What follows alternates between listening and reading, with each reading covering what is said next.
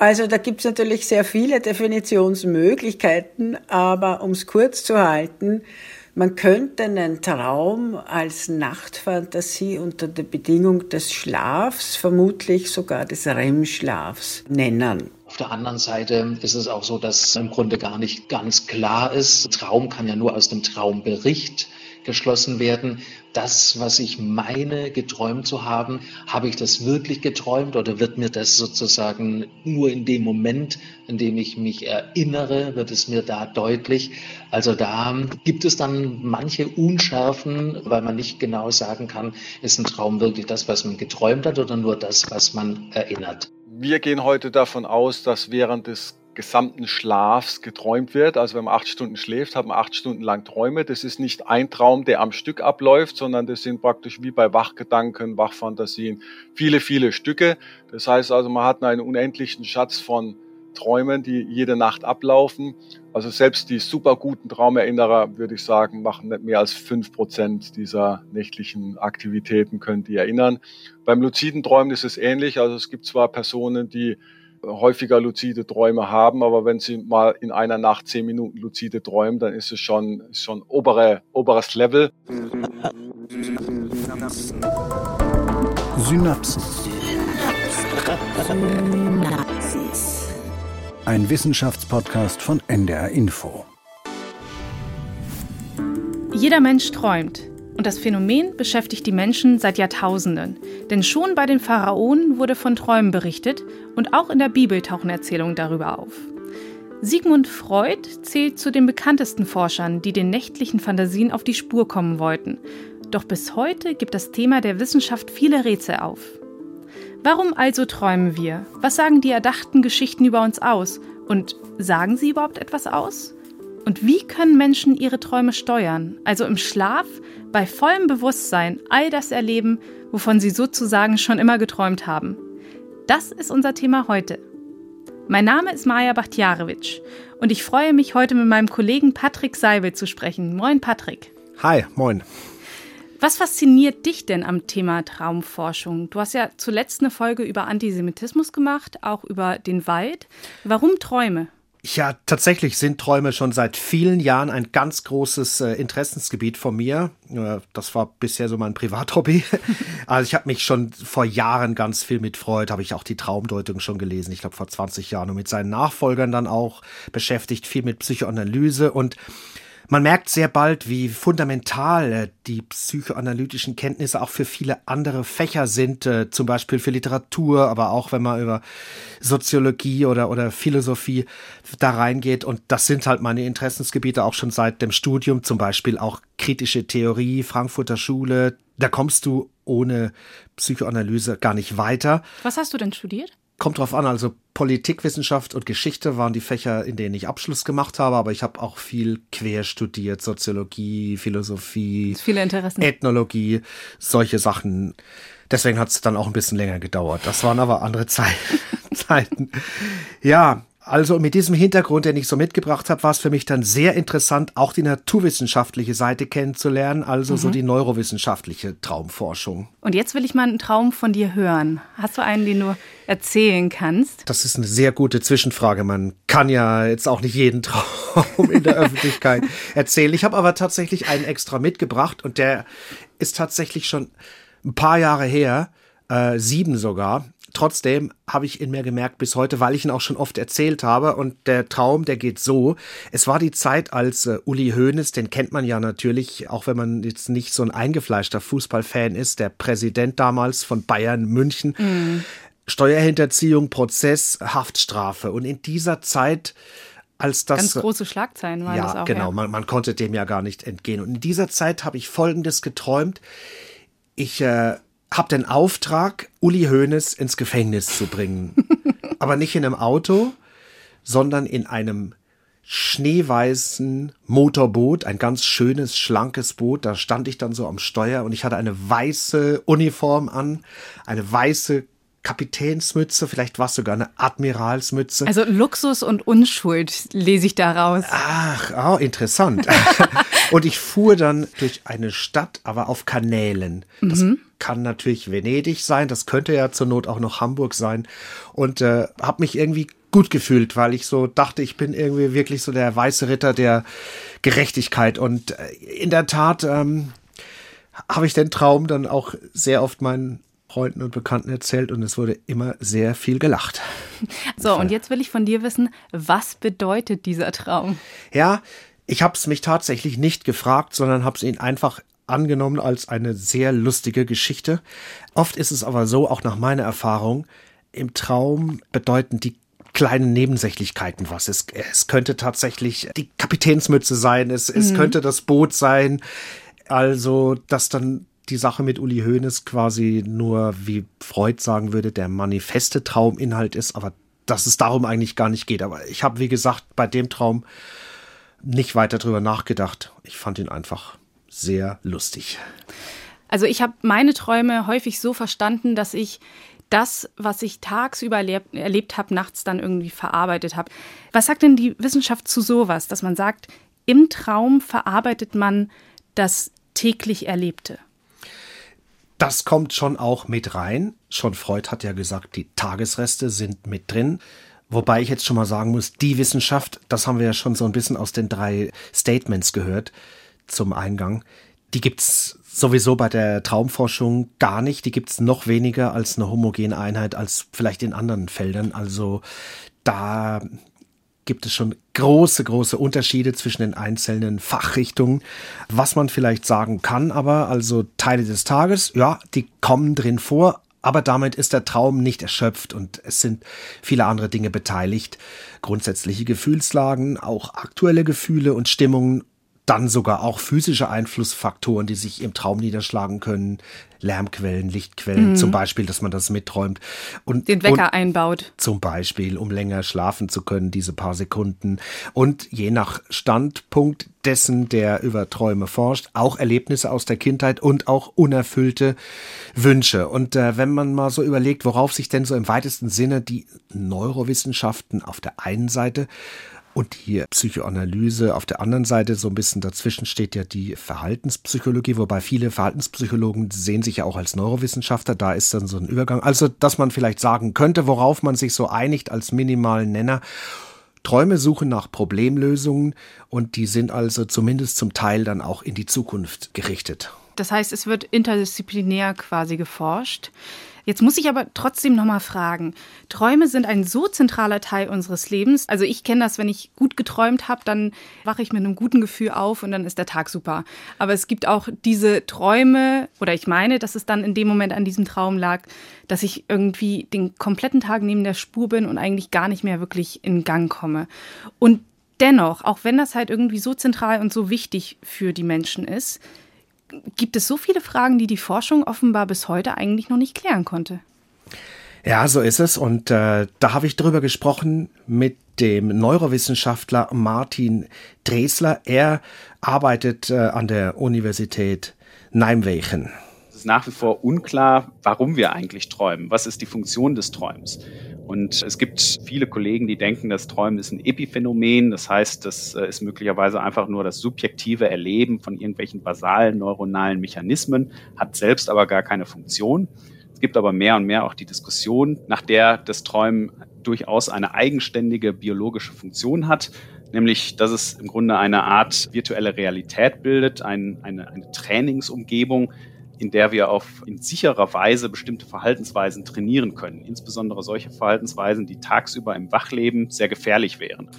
Man merkt hier schon, dass Martin Dresler als Neurowissenschaftler natürlich naturwissenschaftlich arbeitet. Da werden die Träume vermessen, dazu kommen wir später noch. Und es geht auch dann tatsächlich weniger drum, so wie wir es eben getan haben, sich Gedanken zu machen, was könnte der Traum mhm. bedeuten, mhm. sondern eher so, was findet denn statt beim Träumen und ähm, wozu dient es? Also was kann es praktisch. Das ist so vielleicht, wenn man es auf ganz knapp runterbricht, das, was dann so die Neurowissenschaftler wissen wollen. Wir haben noch einen Begriff gehört, Epiphänomen. Das heißt einfach, dass Träume nicht etwas Selbstständiges sind, sondern was Abhängiges, quasi so eine Art Abfallprodukt mhm. nur vom REM-Schlaf.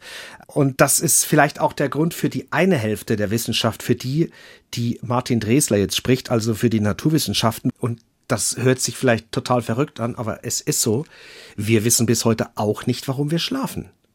Mhm. Klar, der Körper soll sich erholen äh, und so weiter, Aber tut es auch. Reparative Vorgänge, das ist doch ein Begriff, der damit häufig in, in Verbindung gebracht wird. Äh, das passiert schon und wir wissen ja selbstverständlich auch, wenn der Schlaf nicht da ist, dann hat das äh, gesundheitliche Folgen mhm. ganz ernster Art.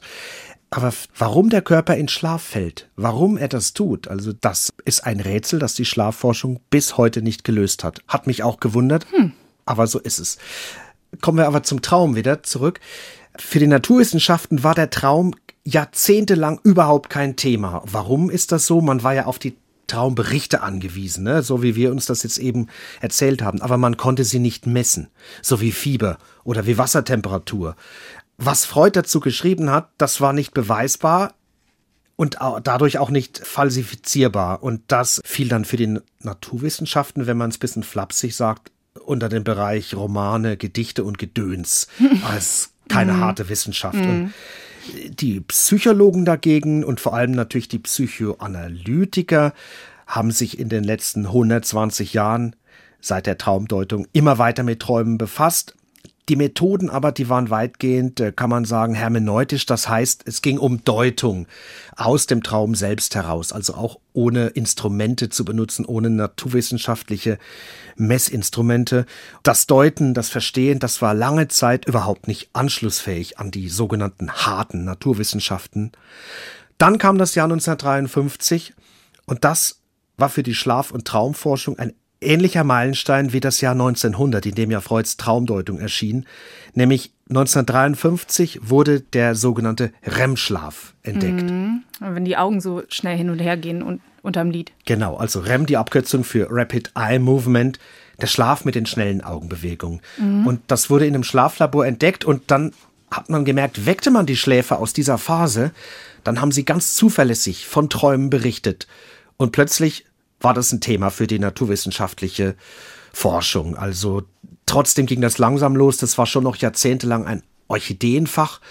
Und erst in den letzten Jahren kann man sagen, 2030, ist es zu einer Renaissance gekommen und auch jetzt zu Erkenntnissen. Und der Düsseldorfer Verhaltenspsychologe Professor Pietrowski hat mir gesagt, für ihn gibt es eigentlich gar keine große Differenz zwischen Psychologie und Naturwissenschaften und er ist ein gutes Beispiel dafür. Viele Neurowissenschaftler, hatte ich ja vorhin gesagt, die kommen aus der Psychologie, wenn auch meistens aus der Verhaltenspsychologie, so wie halt auch Petrovski selbst. Aber jetzt konkret zum Thema Träume. Es gibt tatsächlich äh, interessante Ansätze, die eben wirklich versuchen, auf der einen Seite neurowissenschaftliche Befunde, Erkenntnisse zum Thema Träumen mit äh, den alten psychoanalytischen Erkenntnissen von Freud in Zusammenhang zu bringen. Der herausragendste Vertreter hierzu ist ein gewisser Herr Solms und der konnte eben wirklich zeigen, dass ähm, die Aktivität des Gehirns, und zwar spezifische Aktivität des Gehirns, beispielsweise im REM-Schlaf, also im Rapid Eye Movement Schlaf, in dem ja ein Großteil der Träume und vor allem auch der Albträume vorkommen, dass ähm, während äh, dieses Schlafs die Hirnaktivität so ist, dass eben auch ganz wichtige höhere kortikale Regionen, also zum Beispiel das Frontalhirn, stark involviert ist. Äh, früher haben wir immer gedacht, äh, beim Träumen sind sozusagen nur eher Stammhirnfunktionen aktiv, aber es ist eben auch gerade das Frontalhirn aktiv. Und das Frontalhirn ist die Region im Gehirn, die für exekutive Funktionen wichtig ist, die unser Denken, unser Planen, unser Handeln bestimmt. Und insofern ist es wirklich nicht abwegig zu sagen, dass im Traum eben wirklich auch höhere kognitive und kortikale Funktionen involviert sind. Im Grunde das, was ja letzten Endes die Psychoanalyse in gewisser Weise auch postuliert hat und was eben natürlich auch, um jetzt auf sozusagen mein Therapieverfahren, die Verhaltenstherapie auch annimmt, die ja eben auch davon ausgeht, in den Träumen spiegeln sich quasi emotionale Muster, kognitive Konzepte wieder, was im Grunde belegt wird, dass ähm, genau die Hirnregionen, die dafür verantwortlich sind, während des Träumens auch sehr involviert sind. Das Feld, was sich derzeit befasst mit dem Traum, spannt sich wirklich von der einen Seite zwischen der klassischen Psychoanalyse, dann über die Verhaltenstherapie, die tatsächlich innerhalb der Psychologie, zumindest in Deutschland, was jetzt die Professoren Professorinnenstellen angeht, absolut äh, dominant ist mittlerweile. Und äh, auf der anderen Seite eben die Neurowissenschaften. Das sind dann Biologen und auch Verhaltenspsychologen, die dann tatsächlich äh, im Schlaflabor arbeiten. Das ungefähr ist so der Horizont, über den sich äh, die Traumforschung spannt. Und wenn wir uns die Entwicklung angucken, wie ist denn Freuds Traumdeutung dann einzuordnen?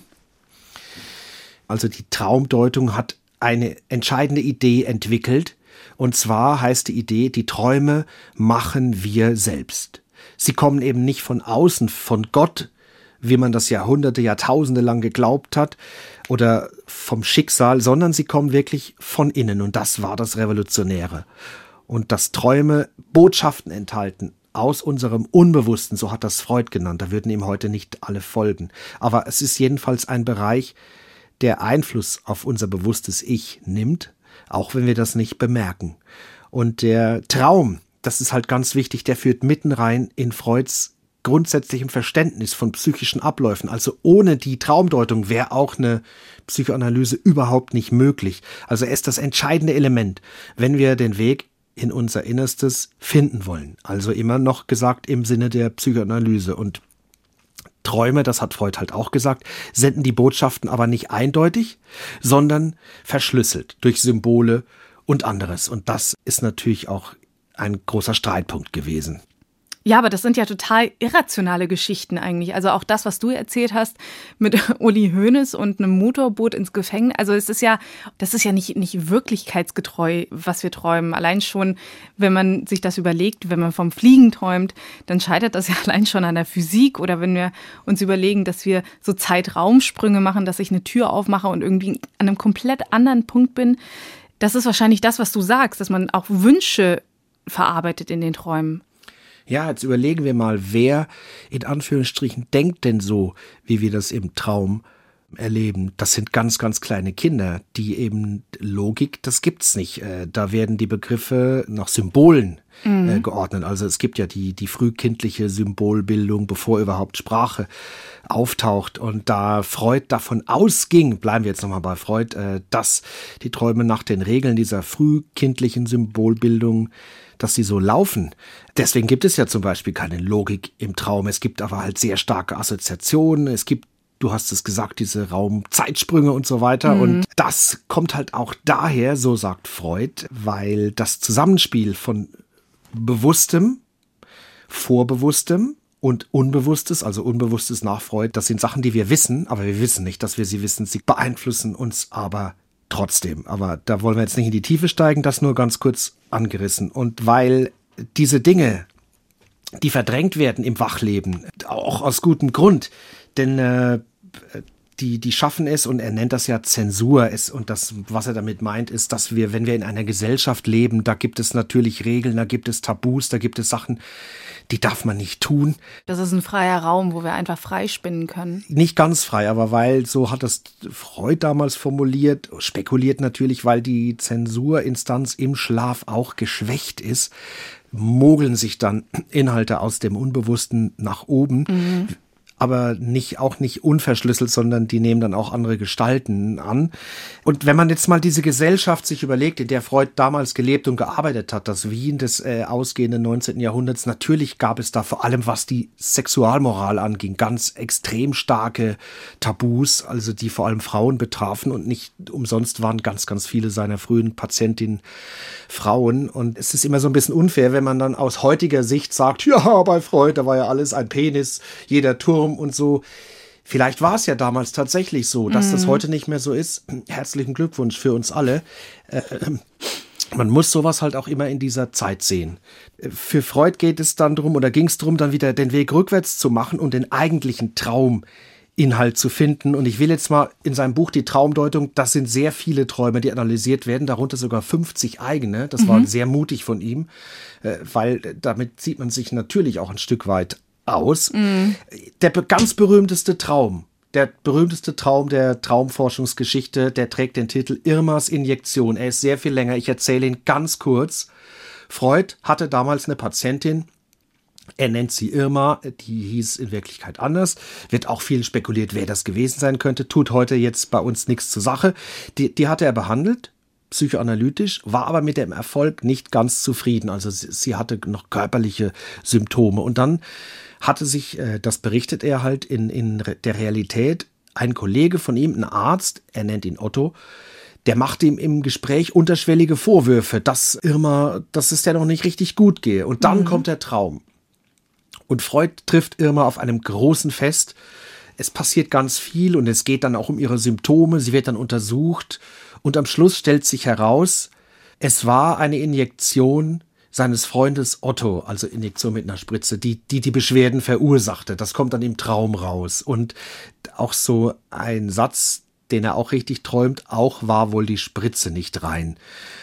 Diesen Satz träumt Freud und rächt sich im Traum einerseits an seinem Freund für diesen im Wachleben vorgebrachte Kritik, weil er ja der Schuldige ist und gleichzeitig erfüllt er sich selbst den Wunsch am Zustand von Irma, also sie doch erfolgreich behandelt zu haben und äh, daher kommt halt auch, dass bei Freud alle Träume Wunscherfüllungen sind. Würde man heute nicht mehr ausschließlich so sehen. Trotzdem hat er damals mit dieser Traumforschung eine Tradition begründet, die auch heute noch gelebt wird, 120 Jahre später. Wurden natürlich einiges weiterentwickelt von Forschung und Praxis. Wäre schlimm, wenn es nicht so wäre. Aber bis heute führt für Psychoanalytikerinnen wie Professor Marianne Leutzinger-Bohleber von den Unis Mainz und Frankfurt. Für sie führt kein Weg in der Arbeit mit Patienten und Patientinnen am Traum vorbei. Für uns Analytiker ist der Traum immer noch die Via Regia zum Unbewussten, also der Königsweg zum Unbewussten. Und oft kann man an den Veränderungen der Trauminhalte auch Veränderungen in der Therapie erkennen. Das ist gerade bei schwer depressiven, traumatisierten Patienten ist das eine sehr eindrückliche Möglichkeit. Ja, und Frau Professor Leutzinger-Bohleber, die hat in ihrer Arbeit, das hat sie mir erzählt, viele Patienten, die jahrelang von Albträumen verfolgt werden. Also sicherlich kennt jeder irgendwie diese Art Träume, vor allem Albträume, die einen tatsächlich auch einfach ins Wachsein verfolgen und die einen vielleicht immer wieder in irgendwelchen Situationen wieder heimsuchen, dass man dran denkt. Was macht das denn mit jemandem, wenn er sowas träumt und wenn er sowas tatsächlich von sowas so krass beeinflusst wird? Ja, das schmälert ganz klar die Lebensqualität und je nach Schweregrad gibt es tatsächlich Menschen, die tatsächlich Angst davor haben, überhaupt einzuschlafen, weil die Träume sie so sehr quälen. Also Albtraum ist definiert, dass es so äh, heftig ist, dass man immer davon aufwacht. Es gibt dann noch den Angsttraum, der ist ein mhm. bisschen schwächer und dann, wenn man so wollen, den normalen Traum, der, aber der Albtraum, man spürt tatsächlich im Schlaf und das kann man auch messen an Blutdruck, an Puls. Man, mhm. man fühlt dann teilweise wirklich ist richtig drin. Todesangst, wie man sie auch im Wachleben empfinden würde und das ist ein unfassbarer Stressfaktor und interessanterweise äh, leiden schon einige Menschen mehr an Albträumen als die, die dann tatsächlich zu Therapeuten gehen. Das hat mir auch ein Therapeut aus dem Schlaflabor berichtet, dass sie da manchmal zufällig drauf stoßen, dass Patienten auch Albtraumprobleme haben. Die kommen mhm. eigentlich mit Schlafproblemen und erst dann im, im Gespräch kommt raus, dass es da Albträume gibt. Okay, du, du, hast vorhin aber gesagt, dass nicht nur die Psychoanalyse, sondern auch die Neurowissenschaften sich für den Traum interessieren. Ja, ich hatte ja vorhin gesagt, das Jahr 1953 mit der Entdeckung des REM-Schlafs, das war entscheidend. Man konnte dann relativ schnell feststellen, es gibt in der Nacht verschiedene Schlafphasen und das eine wird gefasst unter Non-REM-Schlaf, also ohne Rapid Eye Movement. Das sind drei Phasen. Die Einschlafphase, die Leichtschlafphase und dann der Tiefschlaf. Und dann kommt der REM-Schlaf. Die Augen bewegen sich äh, das sind die einzigen Muskeln, die beweglich sind, die übrig, also vom Skelett. Die übrige Skelettmuskulatur ist komplett gelähmt.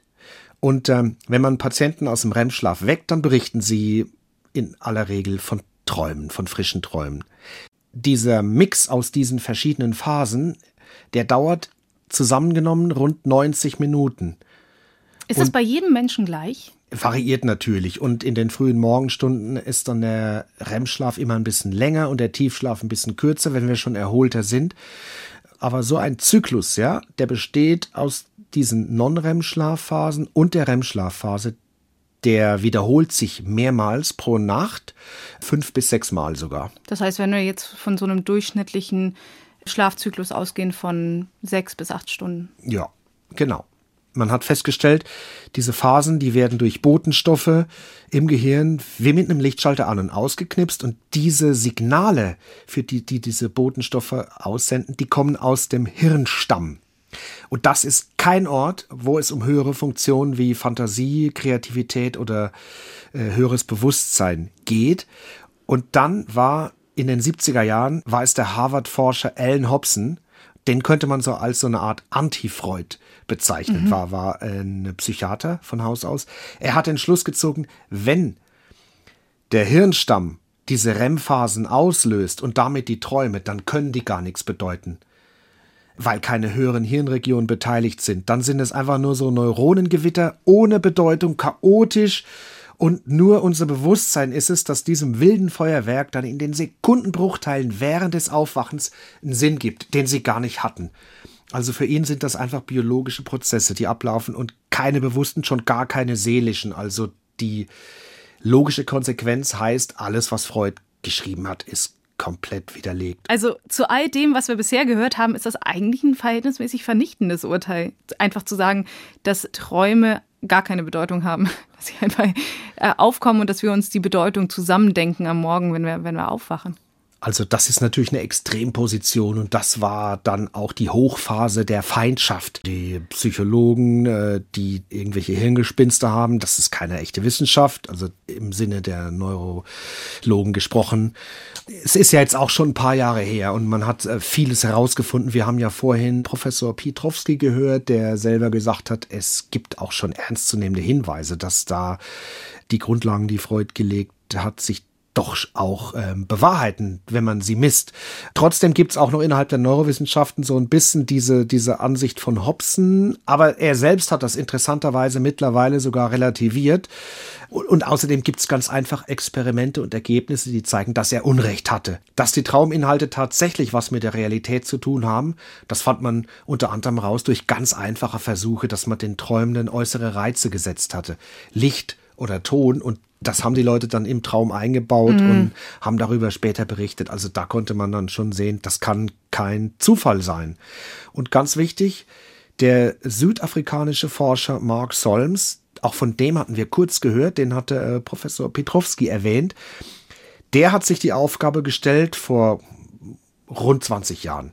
Freud und die Neurowissenschaften zu versöhnen, zwischen denen zu vermitteln. Und er hatte ein tatsächlich ein Erlebnis. Er hatte einen Patienten, mit einer Tumoroperation und bei dem fand kein REM-Schlaf mehr statt. Also der hatte hm. die anderen Schlafphasen, aber kein REM-Schlaf.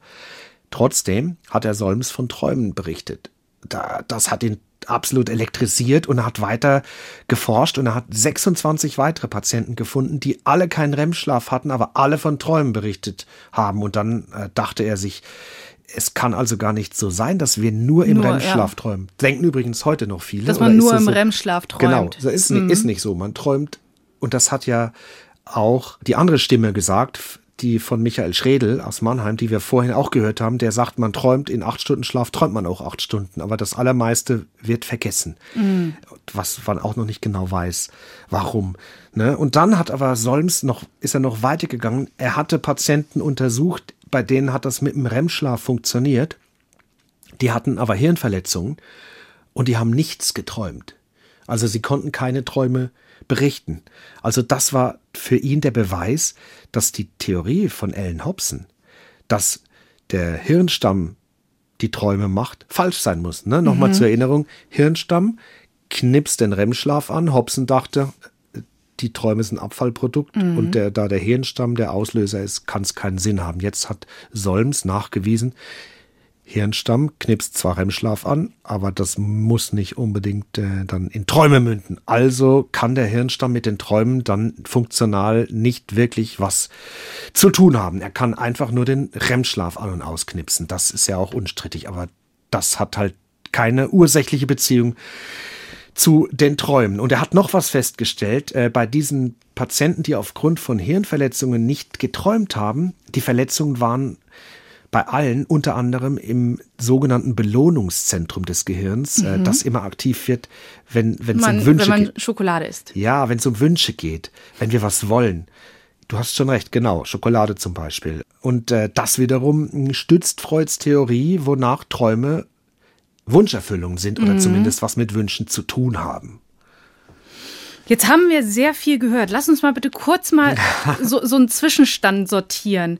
Was würdest du denn sagen? Was könnte man denn als allgemein anerkanntes Traumwissen festhalten bisher? Also seriös, denke ich, kann man festhalten, dass das, das Bewusstsein und die Biologie agieren im Wechselspiel. Wir haben im Traum ein subjektives Erleben und wir haben im Traum eine Bewusstseinsaktivität und die hängt zusammen mit der biologischen mhm. Hirnaktivität. Also kann man einfach nicht trennen. Und momentan denke ich, kann man so davon ausgehen, emotionales und auch soziales Lernen spielt eine Rolle im Traum. Und äh, wie das dann ausgedeutet wird, das werden die einzelnen Fachrichtungen dann ein bisschen anders sehen. Aber darauf, denke ich, kann man schon ein, sich einigen. Also Gefühle und Konzepte, die kommen tatsächlich vor im Traum. Und man erlebt es bewusst. Auch das konnte man zeigen. Ich habe vor Jahren mal bei einer Recherche einen Artikel gelesen, da hat der Autor beschrieben, wie er versucht mit Meditation und mit frühem Aufstehen sich so zu trainieren, dass er klar träumen kann. Das war das erste Mal, dass ich davon gehört habe. Und das fand ich total spannend, weil er beschrieb, wie es so ist, dass man einschläft und wie du schon sagst, also alle Muskeln sind gelähmt in dem Moment, aber kognitiv ist man da, weil man bei, bei Bewusstsein bleibt und dann könne man seine Träume steuern und dann könne man fliegen, wenn man will oder so verrückte Sachen machen wie unter Wasser tauchen und trotzdem atmen bedeutet so lange tauchen, wie man will. Und dann kam der Film Inception raus, also auch ein Film, der sich mit so bewussten Träumen beschäftigt. Und das finde ich auch so spannend. Was sagt denn die Wissenschaft dazu? Die Wissenschaftler, die äh, haben, glaube ich, auch alle den Inception-Film gesehen. Das sind natürlich äh, ein paar äh, Hollywood-Abstriche, die man da machen muss. Aber ja, es ist gerade ein sehr, sehr populäres Thema, dieses Klarträumen. Sehr interessant für die Neurowissenschaften und Martin Dresler von der Uni Nijmegen, den wir vorhin schon gehört haben. Äh, mit dem habe ich natürlich darüber auch gesprochen und der äh, definiert mal, was das Klarträumen wissenschaftlich gesehen ist. Also ein Klartraum ist ganz einfach definiert als ein Traum, wo man während des Träums realisiert, dass man träumt. Das ist die einfachste Definition. Es gibt durchaus Kollegen, die noch ein bisschen stärkere Ansprüche an Klartraum haben, dass man sich auch aller Implikationen dieser Erkenntnis bewusst ist. Das heißt, dass man dann auch realisiert, dass man gerade eigentlich irgendwo im Bett liegt und äh, alles um einen herum nicht real ist, dass man vollen Zugriff auf sein Gedächtnis äh, hat und ähnliches. Aber die einfachste Definition ist tatsächlich einfach, wenn ich merke im Traum, dass ich träume, dann ist das ein Traum. Und für viele Menschen klingt das natürlich total verlockend, im Traum selbst zu steuern, was passiert tolle Erlebnisse zu haben, also der Regisseur zu sein in seinem eigenen Spielfilm. Mhm, und äh, was konkret guckt sich denn die Forschung da an? Also Martin Dresler, der sagt, äh, es geht um drei Fragen. Erstmal, was ist denn eigentlich die neuronale Grundlage des Klarträumens? Also was passiert da im Gehirn wo? Und dann, wie können wir die Klarträume wirklich auch auslösen, also als Wissenschaftler? Und wie können wir sie dann beeinflussen? Und äh, wie können wir sie dann im nächsten Schritt auch nutzen? Als Werkzeug quasi für allgemeine Traumthemen. Denn im Klartraum kann man tatsächlich Dinge machen, die man sonst im Traum nicht machen kann. Und das ist natürlich äh, hochinteressant. Mhm. Hast du da Beispiele konkrete? Ja, kommen wir gleich drauf. Also, wie machen das die Neurowissenschaften? Es gibt die Polysomnographie. Das ist ein Ensemble aus verschiedenen Messgeräten, muss ich jetzt auch nicht im Detail äh, nennen. Und die messen, welche Gehirnbereiche während des Traums aktiv sind. Also bisschen flapsig gesagt, wo eigentlich Licht brennt. ähm, und äh, die Probanden, die liegen dann im Schlaflabor auf einem Bett und sind voll verkabelt. Es werden unter anderem natürlich die Gehirnströme gemessen mit dem EEG und dann auch die Augenbewegungen vor allem und dann noch ein paar andere Parameter. Und Martin Dresler hat mir mal erklärt, wie er eigentlich dann mit den Probandinnen und Probanden kommuniziert, um rauszufinden, dass diese jetzt tatsächlich im Klartraum angekommen sind. Wir haben ja jetzt schon paar Mal gehört, im REM-Schlaf, Körper gelähmt, aber also Skelettmuskulatur muss es natürlich heißen, seriöserweise. Herzmuskel ist natürlich nicht gelähmt, auch nicht die Atmung, das mhm. wäre nicht so gut. Die Skelettmuskulatur. Wir können aber die Augen bewegen und das machen sich die Forscher zunutze und das hat mir Martin Dresler erklärt. Und die Augen repräsentieren im Grunde so ein bisschen das, was im, im Traum passiert. Das heißt, wenn ich im Traum bewusst nach links schaue, dann wandern die Augen meines schlafenden Körpers nach links auch, während der Rest des Körpers gelähmt ist. Und das kann man sich zunutze machen, indem man einfach mit den Probanden vorher abspricht. Sobald ihr merkt, ihr träumt, dann schaut mal deutlich nach links, nach rechts, nach links, nach rechts. Das können wir dann wirklich deutlich im Elektrookulogramm sehen und können gleichzeitig sehen, dass der gesamte Körper gelähmt ist und auch das EEG nach Schlaf aussieht. Das heißt, das ist dann wirklich ein objektiver Beleg, dass wir uns gerade in einem Klartraum befinden. Ne, so können die Probandinnen und Probanden einfach das Zeichen setzen. Äh, sie bewegen die Augen wie abgesprochen und das ist dann das Startsignal für die Wissenschaftlerinnen und Wissenschaftler. Äh, jetzt geht's los. Mhm, das heißt, der Körper schläft, aber der Geist nicht. Das ist irgendwie verrückt, die Vorstellung. Ja, so kann man es aber ausdrücken. Also auf eine einfache Formel gebracht, der Körper braucht Schlaf, das Gehirn braucht Ruhe, aber es schläft nie. Das Gehirn arbeitet immer. Es sind natürlich nicht immer gleich alle Bereiche gleich aktiv. Manche werden runtergedimmt, runtergefahren. Und das äh, ändert sich ja auch während der Nacht dann äh, ein paar Mal. Äh, aber das ist natürlich für die Forscher das Spannende. Sie können dann halt verfolgen, welche Areale aktiv sind und ganz grundsätzlich im Klartraum sind dann auch noch Areale aktiv, die für das höhere Bewusstsein wichtig sind. Das sind die gleichen, die sind auch im Wachzustand aktiv. Was meinst du in diesem Fall höheres Bewusstsein? Ja, das sind eben Sachen Planung. Das ist eben jetzt nicht nur basale Dinge, sondern, sondern die wir einfach brauchen, um kreativ zu sein, um, um uns Probleme zu stellen, Probleme zu bewältigen, etwas zu planen. Das mhm. nennt man halt dann so die höhere Bewusstseinsstufe. Und das Spannende ist halt, dass die im Klartraum angeschaltet ist, wie normalerweise nur im Wachbewusstsein. Mhm. Und äh, was da alles möglich ist, das fand ich echt überraschend. Also die Forscher lassen die Probanden und Probandinnen dann zum Beispiel sogar Rechneraufgaben lösen und das, das funktioniert. Das hat mir Martin Dresler erzählt. 8 minus 2 und die Aufgabe war dann für die Träumenden durch Augenbewegung die Lösung dieser einfachen Matheaufgabe zu signalisieren.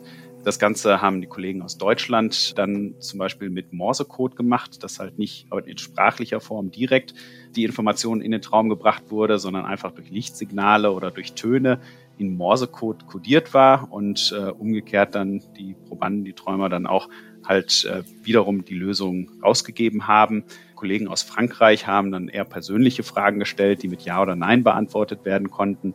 Das heißt, da ist auf sehr, sehr einfachem Niveau, aber dennoch einiges möglich. Aber ähm, wie kommt es denn, dass Sie Morsecode verstanden haben? Das müssen Sie ja irgendwie gelernt haben. ja, das habe ich mich spontan auch gefragt und dann hat der Martin Dresler so ein bisschen gelacht und hat gesagt, natürlich haben die den Morsecode vorher trainiert, also die wussten dann schon genau, was sie erwartet, haben im Traum schon auf die Signale gewartet und äh, es ist total interessant, wie sie die Signale dann gekriegt haben.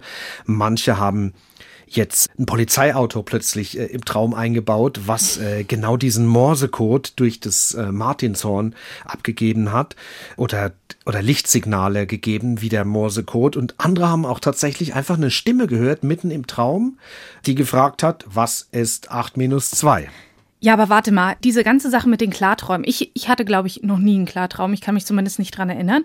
Ist das ein geläufiges Phänomen oder ist das nur ein kleiner Bruchteil der Menschen, die klarträumen können? Also die Wissenschaftler, mit denen ich gesprochen habe, die gehen davon aus, dass etwa die Hälfte oh, der Menschen Hälfte. das äh, theoretisch könnte äh, es in Ansätzen erlebt hat. Es gibt natürlich große, große Abstufungen. Man kann es auf jeden Fall trainieren. Auch da gibt's äh, natürlich dann Unterschiede in den Effekten. Also tatsächlich haben mir einige Forscher gesagt, es gibt Leute, die können das von Natur aus. Also wie, wie mache ich denn das, das zu trainieren? Also die Klarträumer, die dann äh, quasi regelmäßig äh, Kunden sind in den Schlaflaboren, die ähm, sollen sich halt immer mehrmals am Tag selbst die Frage stellen, wache ich jetzt gerade oder träume ich in jeder beliebigen Situation mm. und dass sie so quasi lernen, sich diese Frage auch im Traum zu stellen. Und das als Tagesrest, als freudschen Tagesrest mit in den Traum mitzunehmen. Es ist aus der Grundlagensicht für die Forschung total spannend, weil es halt der Forschung möglich macht, im gleichen physiologischen Zustand quasi, das heißt in, in dem Zustand, in dem die gleichen Gehirnareale eingeschaltet sind, vom Traumbewusstsein dann aufs Wachbewusstsein zu wechseln, ohne, ohne den Zustand zu ändern. Ich könnte mir vorstellen, dass das auch tatsächlich sehr spannend auch für, für Psychologen sein kann. Tja, Unbedingt, also auch dann in der Anwendung. Und ich habe noch mit Professor Michael Schredel gesprochen, war auch sehr interessant, vom Zentralinstitut für seelische Gesundheit, Uni Mannheim, und er ist auch Leiter des Schlaflabors dort. Und Ganz interessant, äh, er ist selbst ein luzider Träumer und wenn er das schildert, da steckt die Begeisterung einen so richtig an. Es ist besser als jede Virtual Reality, äh, weil es eben sich viel, viel echter anfühlt. Und trotzdem hat man die Möglichkeit, bestimmte Sachen zu tun. Also zum Beispiel, ich selbst kenne das auch aus meinen eigenen Träumen. Ich hatte mal eine Phase, wo ich das intensiv geübt habe. Man kann hochspringen und wegfliegen. Also man kann tatsächlich Sachen machen, die man schon immer mal machen wollte und die im Wachzustand nicht möglich sind. Das heißt, es ist ein wirklich großes subjektives Experimentierfeld. Die Forschung hat dann noch mal ein paar andere Ideen dahinter. Tja, und zwar zum Beispiel, was, was kann das Gehirn eigentlich beim luziden Träumen? Wozu könnte man es anwenden? Und auch da hat der Michael Schredel schon Versuche gemacht und da hat er mir dann auch von einigen berichtet. Mein Kollege Daniel Erlacher an der Universität Bern, der ist Sportwissenschaftler und da geht es zum Beispiel darum, ob man im luziden Traum sportliche Fähigkeiten trainieren kann, was für die Sportler gar nicht so ungewöhnlich ist, weil die machen schon seit Jahrzehnten mentales Training im Wachzustand und die Idee ist, ob man eben dieses mentale Training auch im Klartraum machen kann. Und auch da gibt's ganz gute Belege. Äh, die letzte Studie, die wir auch zusammen gemacht haben, war zum Thema Darts werfen. Äh, wenn man das im luziden Traum übt, kann man tatsächlich die Leistung verbessern. Das heißt also, hier kann man üben. Das ist, äh, also irgendwie muss ich da äh, tatsächlich auch an einen anderen Film denken, an mhm. The Matrix. Da gibt es auch diese eine Sequenz, in der Hubschrauberfliegen erlernt werden kann, ein, in der Matrix, also in so einer Parallelwelt. Ja, die kriegt den, den Stick da so, äh, klar, mit den Informationen kurz ins Gehirn gesteckt, ja. genau, und es ist spannend, einfach äh, daran auch zu erkennen, dass das offenbar einfach so ein großes Sehnsuchtsfeld ist für den Menschen, einfach auch in diesen Bereich eingreifen zu können und, und mit diesem Bereich eigentlich auch kontrollieren zu können. Und was ich mich aber die ganze Zeit frage, das ist alles schön, wenn man sich vorstellt, dass man erleben kann, wie man selbst fliegt oder wie man stundenlang taucht.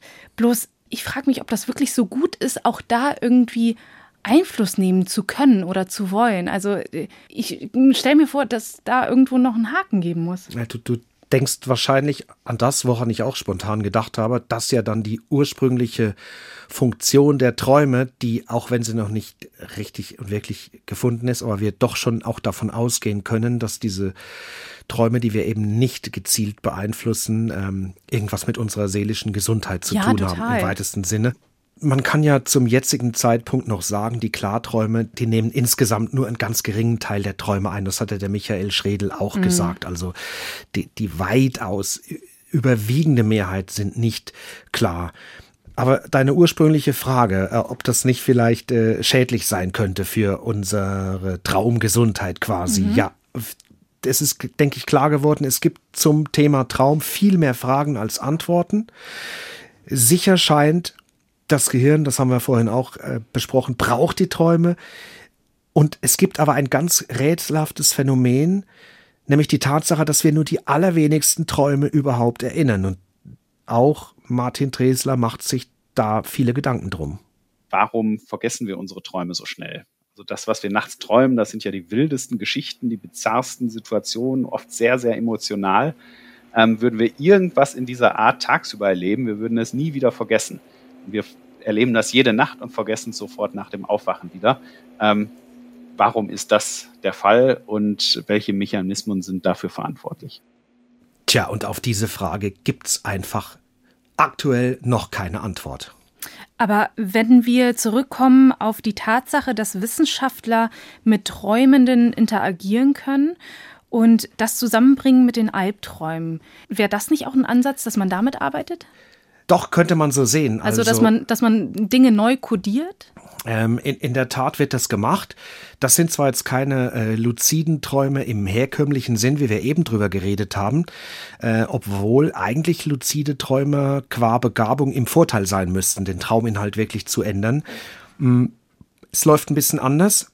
Äh, vor allem die sogenannte kognitive Verhaltenstherapie arbeitet äh, in der Albtraumtherapie und ich habe da gesprochen mit äh, Professor Reinhard Pietrowski.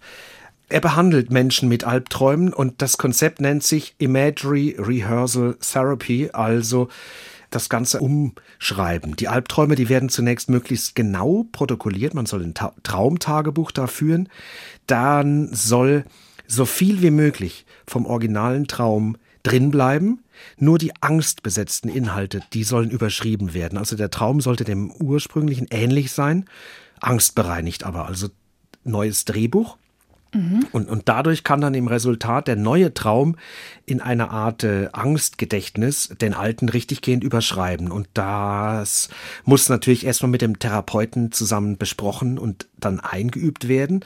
Aber die Erfolge sind da und sie sind messbar und äh, Professor Pietrowski sagt, in den meisten Fällen tritt tatsächlich eine spürbare Besserung ein, auch bei Träumen, die so schrecklich sind, äh, wie er jetzt das schildert.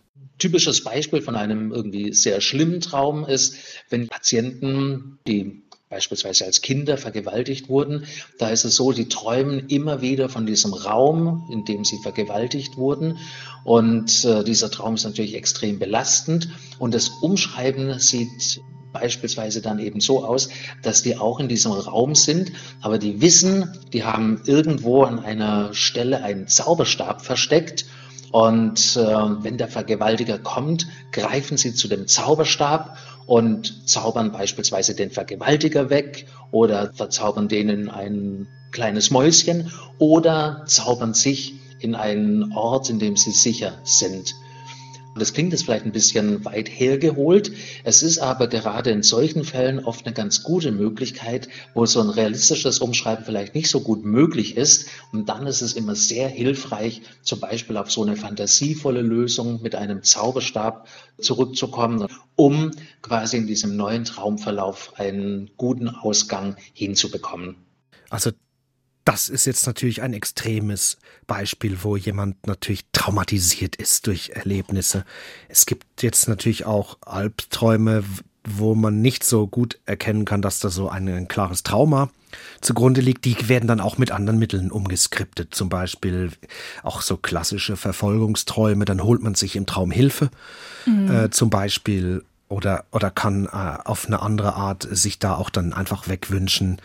Der Grundgedanke dieser kognitiven Verhaltenstherapie ist der, dass äh, grundsätzlich psychische Probleme oder dann auch Störungen durch falsche Vorstellungen entstehen.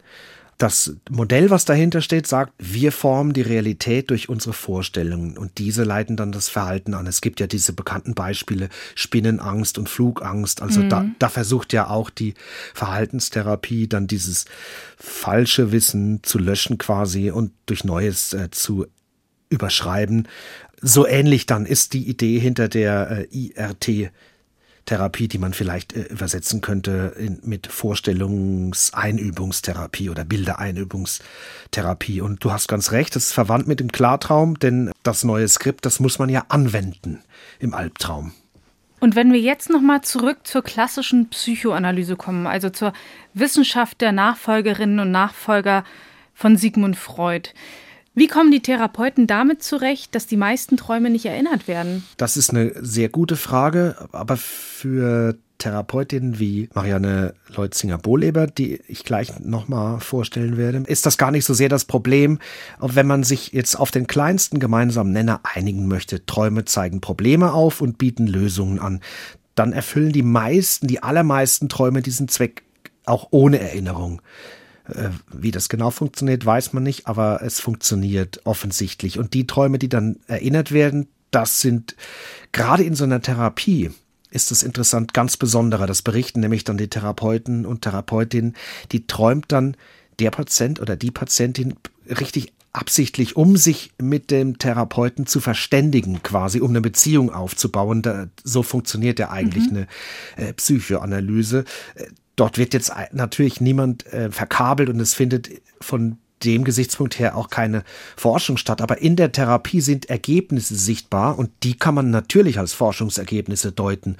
Und Professor Leutzinger-Bohleber, die ich gerade angesprochen habe, die hat viele traumatisierte Patienten und eine dieser Traumgeschichten hat sie mir geschildert. Ich hatte einen Patienten, der mir erlaubt hat, davon zu berichten, der aufgewachsen ist mit einer schwer alkoholkranken Mutter, die er oft betrunken oder verletzt fand, wenn er aus dem Kindergarten oder aus der Schule nach Hause kam. Und der liegt unter furchtbaren Albträumen, also dass er in Tunnels eingeschlossen ist, das Meer von hinten steigt und vorn ist ein Felsblock.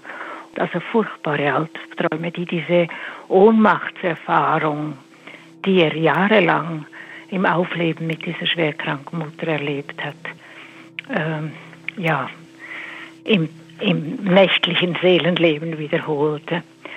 Und es war dann ein Durchblick, als die Träume sich anfingen zu verändern. Also ich gebe Ihnen jetzt ein Beispiel schon aus dem dritten Jahr der Behandlung, wo so allmählich so etwas wie Humor und Distanzierung zu schwierigen Situationen im Traum auftauchten.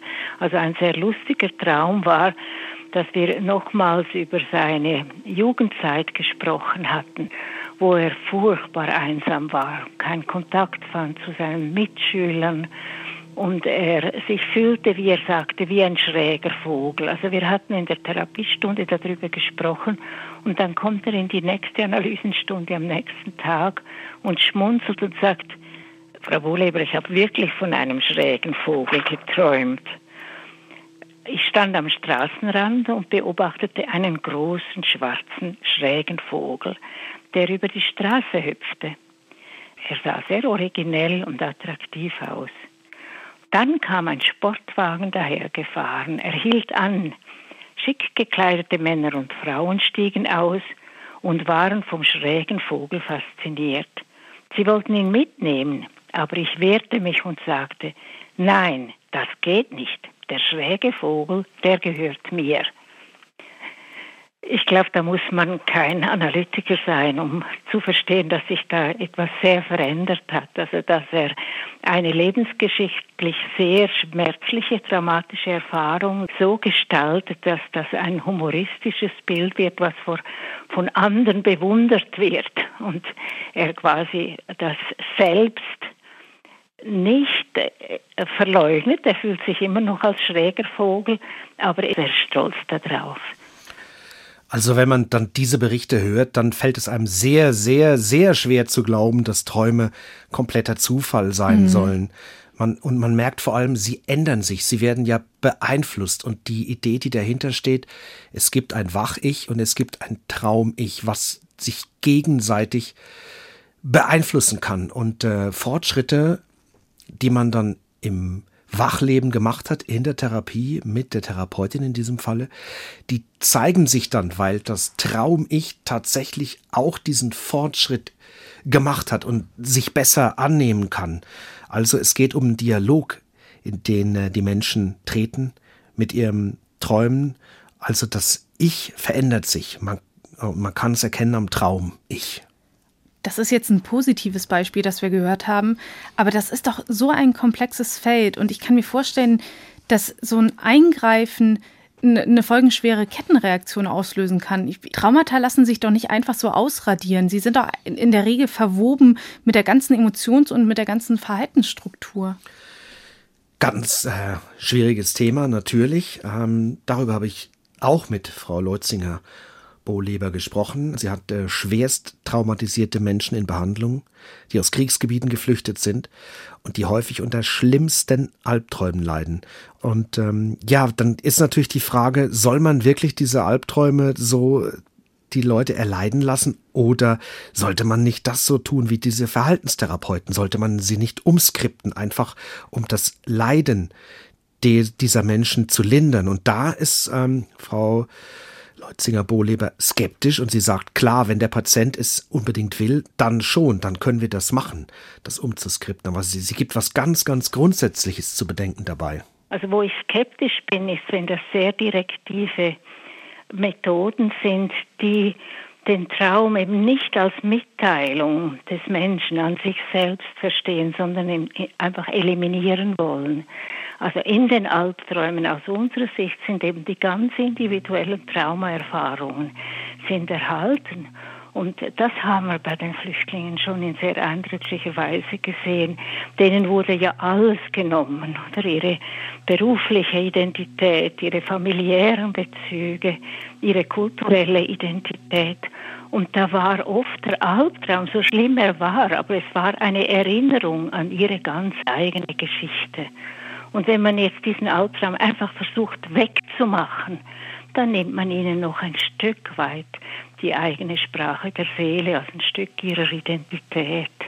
Das finde ich halt sehr, sehr eindringlich und eindrücklich, dieses mhm, Statement. Ja. Und es sagt halt auch ganz viel über die Arbeitsweise der Psychoanalyse aus. Und äh, das dauert. Das ist halt so eine Verhaltenstherapie, ist viel kürzer und somit auch viel billiger natürlich. Das sind immer Sachen, Faktoren, die natürlich eine wichtige Rolle spielen für die Krankenkassen. So eine Verhaltenstherapie, die kann man je nach Schwere in ein paar Wochen, ein paar Monaten durchziehen. So eine Psychoanalyse dauert Jahre mhm. äh, und kostet entsprechend. Und aber äh, ich denke, wenn man das jetzt hört, dann, dann gewinnt man vielleicht einen Begriff von der Komplexität solcher Träume. Und ähm, wichtig dabei, das haben wir vorhin schon mal kurz angesprochen, der Körper ist immer mitbeteiligt. Also das Gehirn ist nicht der Computer, in den ich dann so einen Chip rausnehme mit dem schlechten Traum und einen Chip mit dem guten Traum äh, reinpflanze. So einfach läuft es einfach nicht. Vielleicht ein ganz einfaches Beispiel. Körperhaltungen beeinflussen auch unsere Wahrnehmung. Es gab da einen Versuch, da wurde Probanden nur zum Schein von den äh, Testern vorher, die wurden gebeten, einen Becher mit äh, Wasser zu halten. Wenn der warm war, haben sie äh, Personen, Gesichter zum Beispiel anders bewertet äh, im folgenden Test, als wenn der Becher kalt war. Also es gibt wahnsinnige Verbindungen. Äh, und wenn man den Traum halt auch als biologisches Phänomen begreift, dann kann man vielleicht eine Ahnung davon bekommen, wie Körper und Geist eigentlich zusammengehören. Genau. Äh, und ich habe noch eine andere Forscherin äh, gesprochen, die kommt aus Österreich, ist dort eine richtige Institution, Dr. Brigitte Holzinger, sehr bekannt als Schlafforscherin, gibt sogar Seminare zum luziden Träumen, arbeitet in Wien natürlich in der Stadt Sigmund Freuds. Und also sie arbeitet ein bisschen anders, sie ist Gestalttherapeutin, das ist verwandt mit der Psychoanalyse, geht aber doch in eine andere Richtung. Sie bilanzierte das Erbe Sigmund Freuds und ihre heutige Sicht auf die Träume dann so. Innere Dynamiken, die dem Ich ad hoc nicht so gut zugänglich sind, werden durch das Träumen und den Traum sichtbar. Im Traum erleben wir wie in Tableaus Atmosphären und Gefühle. Freud hat ja gesagt, der Traum sei in erster Linie eine Wunscherfüllung. Das würden wir anders sehen. Aber es können natürlich auch Wünsche sich in Träumen zeigen. Dass der Traum bildhaft ist, ich glaube, äh, davon können wir auch heute noch ausgehen. Und äh, bei Freud äh, würde man sagen, wäre der Traum als etwas Primärprozesshaftes, also Bildhaftes und stark Gefühlsbetontes, wenn nicht Affektbetontes gewesen. Und was wir auch ein bisschen anders sehen, ist, dass der Traum nicht so sehr zu interpretieren ist, sondern nachzuspüren oder nachzufühlen. Also wir gehen ja davon aus, dass der Traum an sich schon wirkt und ähm, dass eine Interpretation ja auch äh, interessant ist oder es ist interessant darüber zu sprechen, aber in erster Linie möchte der Traum bewegen und berühren. Und äh, Brigitte Holzinger hat äh, eine spezielle Technik entwickelt. Sie nennt sie Dream Sense Memory. Es geht darum, den Traum einfach ganz intensiv nachwirken zu lassen. Man versucht, dem Traum nochmal nachzuspüren und ihn zu erspüren. Man begibt sich sozusagen im Wachzustand nochmal in diese Welt des Träumens und das macht man, indem man sich einen ganz konkreten Traum überlegt und dass man dann wie bei einem Kunstwerk in den Traum nochmal versucht, sinnlich einzutauchen. Also, was habe ich gesehen, was habe ich gehört, was habe ich gerochen, vielleicht was er gespürt und das nochmal wirken und nachwirken zu lassen. Also, um nachzuspüren, wo spüre ich denn was in meinem Körper, wenn ich jetzt diesen Weg entlang gehe, den ich da vorher geträumt habe. Das geht ja klassischerweise dann weg von Freuds Ansatz, sich Bilder anzugucken, Symbole rauszunehmen und zu gucken, was könnte das bedeuten und einfach nur sich auf die Wirkung zu konzentrieren. Tja, das ist so ein bisschen mehr verschoben in die, auf die körperliche Ebene, wie sie es selbst auch gesagt hat. Ich habe für mich gedacht, die Methode könnte man vielleicht ein bisschen vergleichen mit dem Anhören eines Musikstücks. Das bewegt, ohne dass man es verstehen muss. Und ähm, in ihrem Verständnis, das haben wir ja gehört, wirken die Träume tatsächlich nicht ausschließlich, aber auch äh, ohne Zutun, also von selbst. Frau Holzinger hat sogar eine App gemacht mit dieser Dream Sense Memory, also die kann man erwerben zur Selbsthilfe und kann dann versuchen, seine Träume besser zu erspüren. Allerdings, das sagt Frau Dr. Holzinger, kann das natürlich keine Therapie ersetzen. Übrigens forscht sie auch zu speziellen Träumen zum Thema Corona. Lass uns da nochmal einen genaueren Blick drauf werfen. Corona-Pandemie und Träume. Was sagt denn die Forschung dazu? Gibt schon ein paar Studien, die berichten darüber, dass die Menschen mehr und häufig über Corona träumen. Das kann natürlich dran liegen, dass das eben das Leben vieler Menschen doch einfach stark beeinflusst momentan, also quasi als permanenter Tagesrest immer auch dauerpräsent ist. Martin Dresler glaubt, es könnte auch noch was an was anderem liegen. Möglicherweise ist die Erklärung aber eine viel trivialere. Also wenn wir im Homeoffice arbeiten, dann schlafen wir einfach länger und wir haben in den frühen Morgenstunden mehr REM-Schlaf und das geht oft mit, mit eindrücklicheren Träumen einher. Außerdem, wenn wir ausgeschlafen sind, dann schlafen wir typischerweise in der nächsten Nacht auch weniger tief. Ganz einfach, wenn wir, wenn wir schlafdepriviert sind, dann schlafen wir im Grunde durch. Wenn wir gut ausgeschlafen sind, dann wachen wir auch öfter mal in der Nacht auf. Und diese Aufwachereignisse hängen durchaus auch mit Traumerinnerungen zusammen. Das heißt, da gibt es ein paar sehr, sehr basale und einfache Erklärungen für, ähm, die aber eben durchaus mit den Umfragen übereinstimmen, dass so eine Pandemie Auswirkungen auch auf die Nacht und den Traum hat. Okay, Patrick, dann lass uns mal einen Strich ziehen unter das Thema Traumforschung. Sag mal, wie viel Prozent vom Eisberg ist sichtbar? Äh, ich würde sagen, das ist wie bei einem echten Eisberg. Auch nur die Spitze. Ja, äh, sieben Achtel sind noch unsichtbar. Äh, die Forschung hat noch viel rauszufinden und vielleicht schaffen es ja die Neurowissenschaftlerinnen und Neurowissenschaftler, so wie Freud, durch die Erforschung der Träume etwas über das Wachbewusstsein rauszufinden.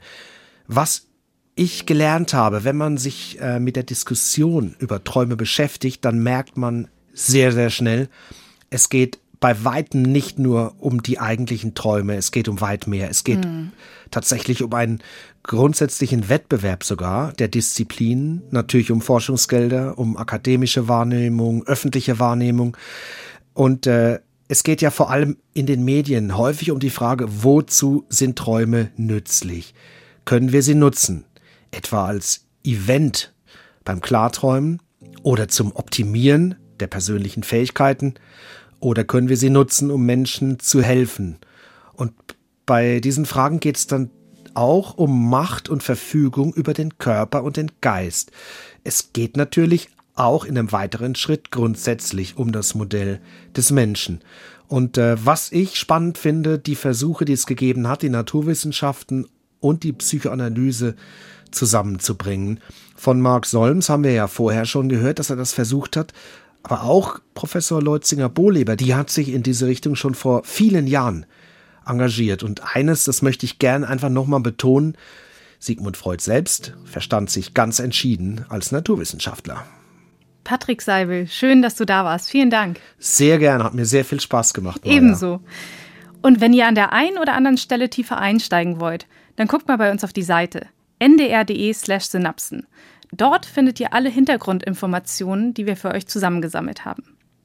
Und wenn euch was auf dem Herzen liegt, dann schreibt uns gerne eine Mail an synapsen.ndr.de. Die nächste Folge, die gibt es in zwei Wochen, zum Beispiel in der ARD Audiothek. Mein Name ist Maja Bachtiarewitsch. Vielen Dank fürs Zuhören. Bis bald. Synapsen. Ein Wissenschaftspodcast von NDR Info.